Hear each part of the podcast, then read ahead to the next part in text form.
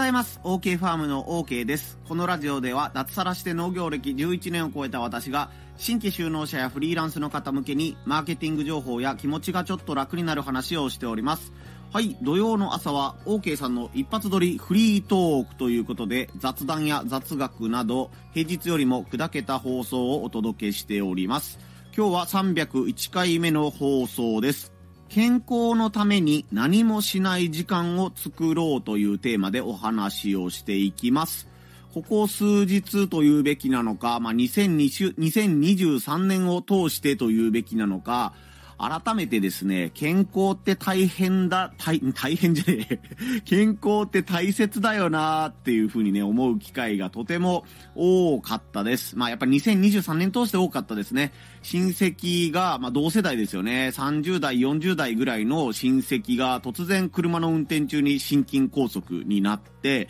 コンビニが、すぐ最寄りのコンビニがあったので、そこにね、体調の不調を感じて、駐車場に止めて、そのまま救急車で病院に運ばれて、もう数十分遅かったら死んでましたよ、みたいなことを言われたこともありましたし、別のね、家族というか、まあ自分のすごい、すごい近い親戚、自分の親族が、うんと、10年前に心臓の手術をしていたんですけども、もう一回同じような手術をした方がいいですね、ということで、手術をすることになったんですけども、コロナの影響で、なんて言うんですかね、あの、手術の予約がなかなか取れないみたいなこともあったりして、えー、不整脈が続く中、1ヶ月手術を待たないといけないみたいなことがね、秋ぐらいにもあったりしました。で、冗談抜きにね、そのコンビニの駐車場に停めた親戚も、あの、自分のすごい近い、あの、心臓手術した家族もなんですけど、ほんまにこの人死ぬんじゃないかっていう感じで、ドキドキしながら過ごすことがね、えー、病気みたいな感じで、心臓ですね、特にその人らは心臓だったんですけども、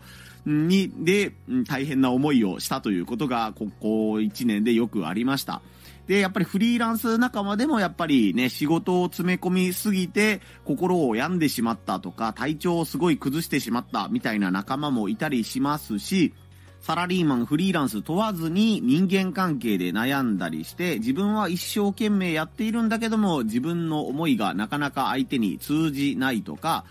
年を重ねるにつれて、うーん、なんていうんですかね、孤独になっていく部分も少しずつあると思うので、そういったところで、うん病みやすくなっているというか、病んでいる人もよく見てきた一年だったかなというふうに思います。そんな中で自分自身に関しては、比較的落ち込むことが少なかったり、体調ですね、あの、心の方も体の方も、あまり体調を崩すことがありませんでした。で、体の方の要因としては、僕、腰痛になりやすかったりとか、右手がね、ずっと1年ぐらい腱鞘炎みたいな状態が続いてて、慢性的な腱鞘炎っていうんですか？ずっと農作業をしてたり、ずっとパソコン、スマホいじってたりしたら、右手がどんどん痺れてくるみたいな感覚があるんですけども、それは月2回必ず整体に行くということにして、まあ悪化しなくなったなというか、まあ少しずつ良くなってきているなという感じがしています。ね、もうあの、整体に行くときに、前は痛くなったら行くというようなもの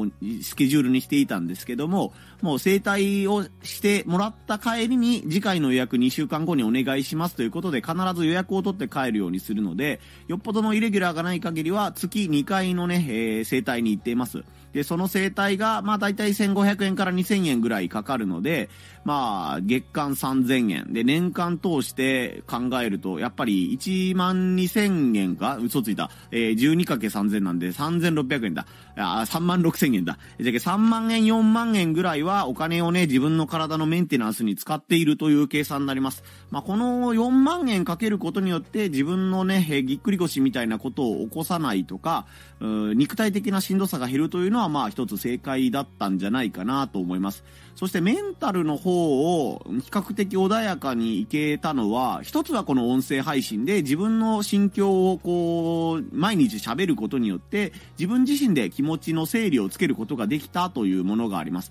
やっぱりこのね、あの、ネガティブな感情をネガティブなまま話すのではなくて、少しでもポジティブな見方はできないかとか、うん、なていうんですかね、人に伝えるために自分のことを客観的に分析しないといけない。こういうことが起こったんだよっていうことを説明するうちに、あれもしかしてしんどいと思ってたけど、これ自分ってあんまりしんどくないんじゃないというふうに気づいたり、あ、もしかして相手は自分に嫌がらせをしたように見えるけど、実はそんなに向こうも悪意があったことじゃないんじゃない？これなんか誤解が生じてるだけじゃない？みたいな感じで、話を人にすることによって、えー、ね、自分のメンタルを落ち着けることができた要素は少なからずあるんじゃないかなというふうに思っています。そしてようやく本題に帰ってくるんですけども、何もしない時間ということですね。何もせずにぼーっと考える、深刻に考えずにぼーっとする時間を定期的に作ってきた気がします。まあ、機会としては、毎月の変わり目、ね、あの、何月1日とか何月2日みたいな感じで月の初めにやることが多かったかなと思うんですけども、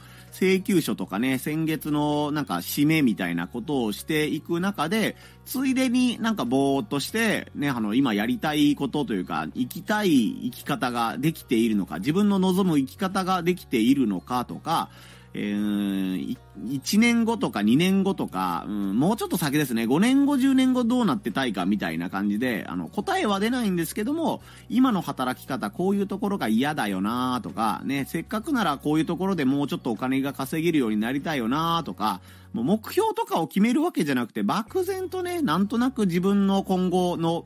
未来のことを考えたりする時間を設けてきました。20代のうちにあれをしておけばよかったなみたいな後悔も時々はあったりするんですけども、基本的にはなんかね、来年はもっと今の状況が楽しくなっていたらいいなとか、うんね、あのー、来年はこういうことが身についていたらいいな、できていたらいいなという感じで、なんとなくワクワクする未来を想像するようなイメージです。それで、まあ、それをイメージし終わったら、まあ、そのためには、まあ、こういうことをこれからしていけばいいのかなとかね、こういうところ頑張らないといけないなというふうに決意を新たにできるような感じです。なんかガチガチにね、なんかこれを達成するためにね、数値目標、これを入れないといけないとか、何円稼がないといけないとか、そういうことを考えるんじゃなくて、なんとなくぼーっと先の楽しいことを考えるようなイメージです。本当にね、その、この考えに至った理由の一つとして、本当に人間いつ死ぬか分かんないんだなっていうことをこの1年痛感したんですよ。ね、あの親戚がその心臓の手術をする人が2人もいたということで、ね、僕も同じ血が流れていたりするので、あ、そうか、僕もね、30代後半とか40代で心臓を患ってもおかしくないし、やっぱね、体調の面でこうメンタルでね、病んで、ね、あの、しんどい時期がまた来てもおかしくないとは思ってるし、ね、腰とかがすごい悪くなったら、今と同じペースで農作業はできなくなるだろうなとかいう風なね、まあ命の危機ととまでは言わないですけども、あ、そうか、今の状態が10年後もキープできるわけないんだよね、という思いがあるので、あ、今のうちにできることやっておきたいなとか、今のその子供は何歳ね、12歳とか9歳とか子供の年齢がありますけど、12歳の子供とじゃないとできないこと、9歳の子供とじゃないとできないこととか、まあね、30代中盤の妻と一緒にじゃないとできないことみたいなね、こともいろいろあるなと思うんですよね。まあなんか本当に何を話そうと思ったのか半分ごちゃごちゃになっちゃってるんですけども、このぼーっとして未来を考える時間っていうのを皆さんもね、あの、もやもやしたりイライラした時はぜひ取り入れてみていただきたいかなと思います。誰かと一緒に話してね、壁打ちをしてもらったり、自分のモヤモヤを言語化してもらったりっていうのももちろんおすすめですし、人と話すというのはとてもいいことだと思うんですけども、必ずしもいつもね、あの、自分のそばに相談できる相手がいるとか、そういう時間が取れるかどうかっていうのは人によりけりだと思うんですけど、この一人でぼーっとするっていう方法だったら、自分でね、なんとなくちょっと30分時間が空いたから、あえて頑張らずにね、先月の振り返りをしてみようとか、まあ今で言ったら2023年の振り返りを30分1時間、だらだらね、えー、コーヒーを飲みながらとか、こたつにね、箸を突っ込んだままとかでもいいので、ね、あの、自分を追い詰めるわけではなくて、客観的に、ああ、こんなことがあったよなとか、来年こんなことがしたいなみたいなことをね、皆さん考えてみていただけたらと思います。はい、ということで若干タイトルとずれちゃった気もするんですけども、まあ一発撮りフリートークということでお許しください。えっ、ー、と、健康のために何もしない時間を作ろうというテーマでお話をさせていただきました。普段は農家の方やフリーランスの方向けにマーケティング情報や気持ちがちょっと楽になる話というテーマでお話をしています。よかったら、えーと、なんだなんだなんだ、平日の放送にもまた遊びに来てみてください。ここまでの相手は OK ファームの OK でした。また遊びに来んさい。ほいじゃまたのー。